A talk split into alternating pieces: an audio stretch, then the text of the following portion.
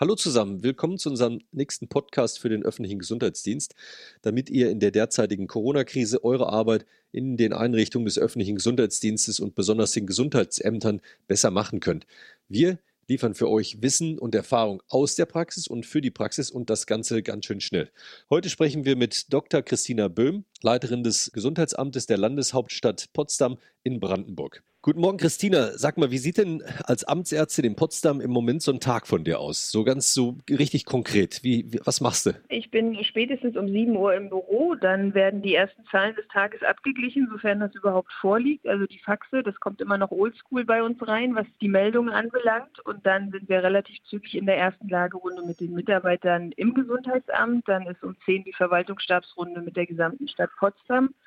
Und dann wird im weiteren Verlauf die Arbeitsaufträge abgearbeitet aus der Verwaltungsstabsrunde. Dann Pressearbeit, um das einzufangen, was im Laufe des Tages aufgelaufen ist. Dann gibt es die Lage mit der Beigeordneten und dem Oberbürgermeister am späten Nachmittag. Pressekonferenz in der Regel auch noch, nicht jeden Tag, aber regelmäßig.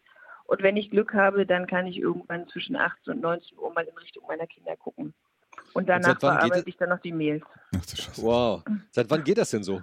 Also wir sind jetzt seit genau vier Wochen konstant in der Stabslage. Das heißt von Montag bis Freitag Stabssitzung jeden Tag, einschließlich dann einer Sitzung am Wochenende, Sonntag und je nachdem, wie es läuft, auch nochmal situationsbezogen zusätzliche Sitzungen. Also durchgehend jetzt seit vier Wochen. Ja. Wow.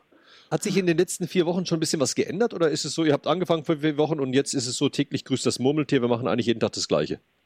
Nee, es ist tatsächlich so, dass sich die, dass sich die Dynamik, die steigert sich immer mehr. Das hat einfach was mit den Infektionszahlen zu tun. Wir haben leider am Standort Potsdam das Problem, dass wir deckungsgleich mit Berlin sind, was die Infektionszahlen anbelangt. Und das bedeutet, dass wir wesentlich mehr Fallzahlen zu bearbeiten haben als jede andere Kommune in Brandenburg. Mit der Folge, dass wir auch inzwischen mehr Todesfälle haben und dass wir Ausbruchsgeschehen sagen, im Fokus haben, Pflegeeinrichtungen. Also die Dynamik nimmt immer weiter zu. Es gibt immer mehr Themen, die bearbeitet werden müssen, sei es Bestattung, sei es hm. Pflegeeinrichtungen, Schutzmaterial. Also es geht steil aufwärts. Ihr arbeitet ja jetzt in einem Fachbereich Ordnung, Sicherheit und Gesundheit zusammen. Das ist jetzt ziemlich einmalig in Deutschland, gibt es ja nicht so oft. Hat sich das jetzt in der Krisensituation bewährt, in dieser Konstellation auch dann faktisch zusammenzuarbeiten? Ja, absolut, absolut. Also zum einen ist die Denke gleich, äh, was sozusagen ordnungsrechtliche Aufgaben anbelangt. Wir sind ja auch nichts anderes als eine ordnungsrechtliche Aufsichtsbehörde. Und zum Zweiten ist es so, dass wir ganz viele Synergien nutzen können, auch mit dem Ordnungsamt, die ja hier in den Vollzug gehen und zu unterstützen. Ja, absolut. Sehr interessant fand ich ja, der Staatssekretär, der den Koordinierungsstab des Landes leitet, sagte, es hätten sich die Leute aus der Innenschiene mit den unkoordinierten Gesundheitsleuten jetzt zusammengefunden.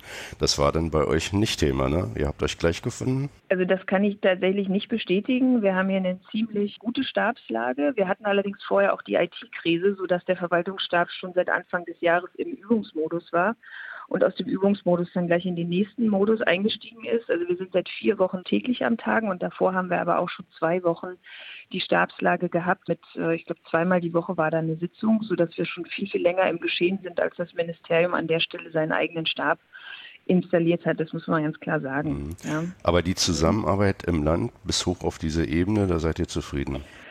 Nein, da sind wir nicht zufrieden, weil letztendlich ist es so, dass immer noch viele Abfragen parallel laufen, dass insbesondere Kliniken, Gesundheitsämter mit Abfragen bombardiert werden, die nicht abgestimmt sind.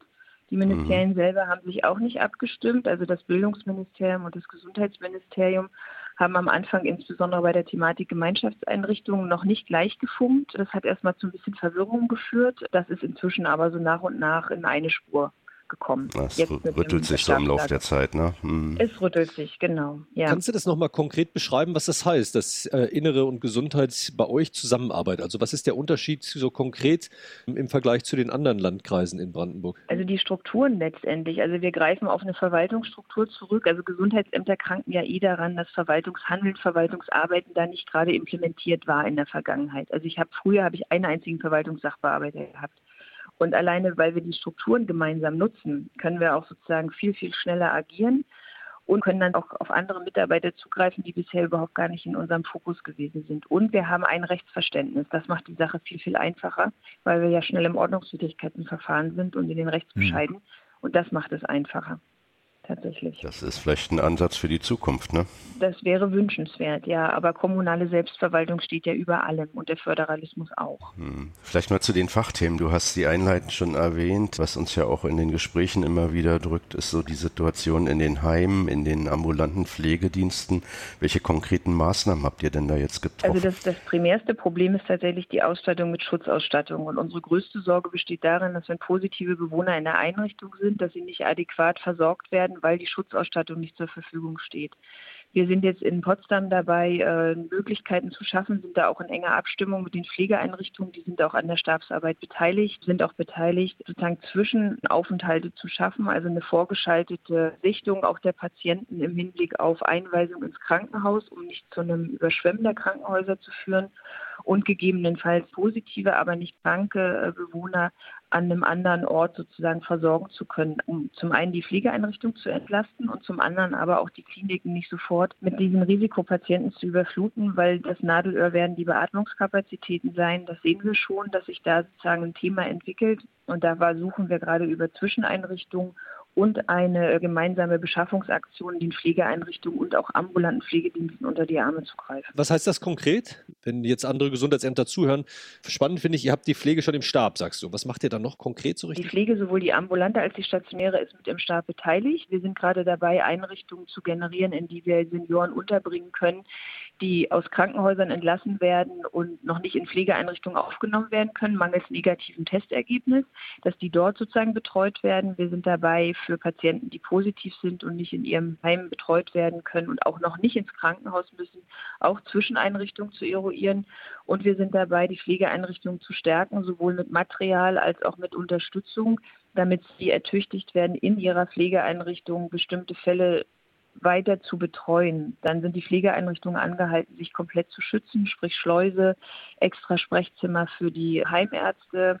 Wir sind dabei zu prüfen, inwiefern man Heimärzte festlegen kann für Einrichtungen, dass nicht mehr zu viele Hausärzte reinkommen, dass es sozusagen da eine Minimierung gibt das sind so die Maßnahmen, an denen wir gerade arbeiten. Hm. Ihr habt ja eine besondere Maßnahme getroffen, habe ich noch gelesen. Die alle Neuaufnahmen in der Emil von Bergmann Klinik sind auf Corona getestet worden. Macht ihr das jetzt noch? Und das entspricht ja nicht unbedingt dem, was die anderen tun. Warum habt ihr euch dafür entschieden und wie war der Erfolg jetzt? Die Maßnahme im Ernst von Bergmann ist letztendlich der Tatsache geschuldet, dass die letzte Woche Freitag deutlich vermehrte Fälle auf der Geriatrie feststellen mussten. Und demzufolge ist das Ernst von Bergmann in der Strategie umgeschwenkt und hat alle Patienten und Mitarbeiter abgestrichen und auch Patienten vor Aufnahme. Das ist kein Standardvorgehen, sondern ist der Situation geschuldet, um sozusagen erstmal eine Gesamtübersicht zu erreichen. Allerdings kranken wir natürlich auch an den begrenzten Laborkapazitäten und verzögerten Befundübermittlungen sodass wir sozusagen jetzt erstmal in der Aufarbeitung dieser ganzen Situation sind. Es gibt keine allgemeingültige Festlegung, dass alle abgestrichen werden müssen vor stationärer Aufnahme. Das Thema erledigt sich aber sukzessive, weil es ja gar kein Elektivgeschäft mehr gibt und weil die Notfallpatienten natürlich dann auch entsprechend gesteuert werden. Wir nennen das sogenannte Graubereiche, also wer sozusagen ohne Abstrich ins Krankenhaus notfallmäßig muss, wird dann abgestrichen, wird aber sozusagen zwischenisoliert bis zur Vorlage des Ergebnisses, um dann im Krankenhaus zwischen rein und unrein oder Covid-Station, Nicht-Covid-Station unterscheiden zu können. Und da ist das EVB einen extra Weg gegangen in Anbetracht der besonderen Lage am Freitag. Hm. Das ist ja letztendlich das, was uns im großen Stil noch fehlt, auch für Deutschland, um ein besseres Bild zu bekommen. Wie viel sind jetzt ja. eigentlich schon infiziert oder tragen den Erreger in sich? Ne? Das ist ja, ja. etwas, was äh, Professor ja. Antes gestern groß in den Medien klargestellt hat. Ne? Das ist richtig. Das Problem ist nur, die Laborkapazitäten gehen in die Knie. Wir arbeiten hier inzwischen mit fünf verschiedenen Laboren zusammen. Wir haben einen Zeitverzug von bis zu fünf Tagen in der Übermittlung des Ergebnisses. Wow. Das ist sowohl für die Patienten, also die Kontaktpersonen Patienten, auch für die Mitarbeiter ist es absolut schwierig, zumal wir ja mit, mit Anordnung und Quarantäne arbeiten, die beim strukturrelevanten Personal auch noch Ausnahmen machen. Die müssen aber umgesetzt werden, da müssen Konsequenzen ergriffen werden, Mundschutz. Das ist tatsächlich unser größtes Nadelöhr und wenn man allen Beteiligten hier glauben darf, dann gehen uns die Laborkapazitäten innerhalb der nächsten Woche sowieso in die Knie, weil nicht mal mehr die Testkits und die Reinigungskits vorhanden sind. Deswegen ist also eine weitere Steigerung der Tests ist endlich. Und wir vergeben uns dann die Möglichkeit, die zu testen, die tatsächlich getestet werden müssen. Und dann kommt erschwerend dazu, die Testkriterien werden immer mehr aufgeweicht und man kann überhaupt gar nicht mehr ganz klar argumentieren, warum wer welchen Test bekommt, wenn wir diese Einheitlichkeit nicht herstellen. Und die ist einfach nicht gegeben aktuell. Einheitlichkeit ja. in eurem Landkreis, brandenburgweit oder auch deutschlandweit? Sowohl als auch, also sowohl äh, in der Stadt als auch Kommune, auch übergeordnet Land. Also die, die Kriterien des RKIs werden einfach nicht stringent umgesetzt und es gibt immer mehr Diskussionen, warum der und warum ein anderer nicht. Und das hat natürlich dann bei allen weiteren Sachen ausgesprochene Konsequenzen. Das lässt sich auch nur noch schwer dem Bürger kommunizieren. Die haben jetzt viel Zeit, die können lesen und stellen das natürlich auch in Frage. Und wir kommen zunehmend in eine Argumentationsnot kommen wir sowieso, weil Potsdam ist ein Einzelfall in, im Land Brandenburg. Wir haben durchaus höhere Infektionszahlen als im Land Brandenburg und hochgerechnet sind wir ungefähr deckungsgleich mit Berlin, was die Rate auf 100.000 Einwohner anbelangt. Und bei den Todesfällen sind wir momentan jetzt auch leider Spitze und haben sozusagen einen ganz anderen Druck, was eine Abstimmung zwischen Berlin und Brandenburg sozusagen anbelangt. Ja, da ist die Peripherie noch, noch anders momentan von den Infektionszahlen. Das wäre meine nächste Frage eigentlich gewesen. Wie ist denn die Zusammenarbeit hm. mit Berlin und Potsdam? Findet da etwas statt? Ähm, also wir sind sehr bemüht, aber die Gesundheitsämter Berlin sind in hohem Maße belastet. Das heißt, Direktkontakte sind de facto gar nicht möglich. Und was die Zusammenarbeit zwischen dem Land Brandenburg und dem Land Berlin anbelangt, muss ich passen. Wir wünschen uns da sehr eine gemeinsame Abstimmung der Maßnahmen, aber das nehmen wir jetzt aktuell so noch nicht wahr. Hm. Was kommt auf euch zu? Auf was bereitet ihr euch vor für die nächsten Tage und Wochen? Also wir bereiten uns darauf vor, dass die Verschiebung äh, in die Klinik weiter zunimmt. Also wir haben sowohl im St. Josef als auch im Ernst von Bergmann jetzt richtige Covid-Station, Covid-Abteilungen. Wir sehen schon, dass die stationäre Aufnahme und auch die Beatmungspflichtigen deutlich zunehmen. Und ich gehe davon aus, dass das in den nächsten Tagen das Hauptgeschehen sein wird, auch im Hinblick auf Beatmungskapazitäten.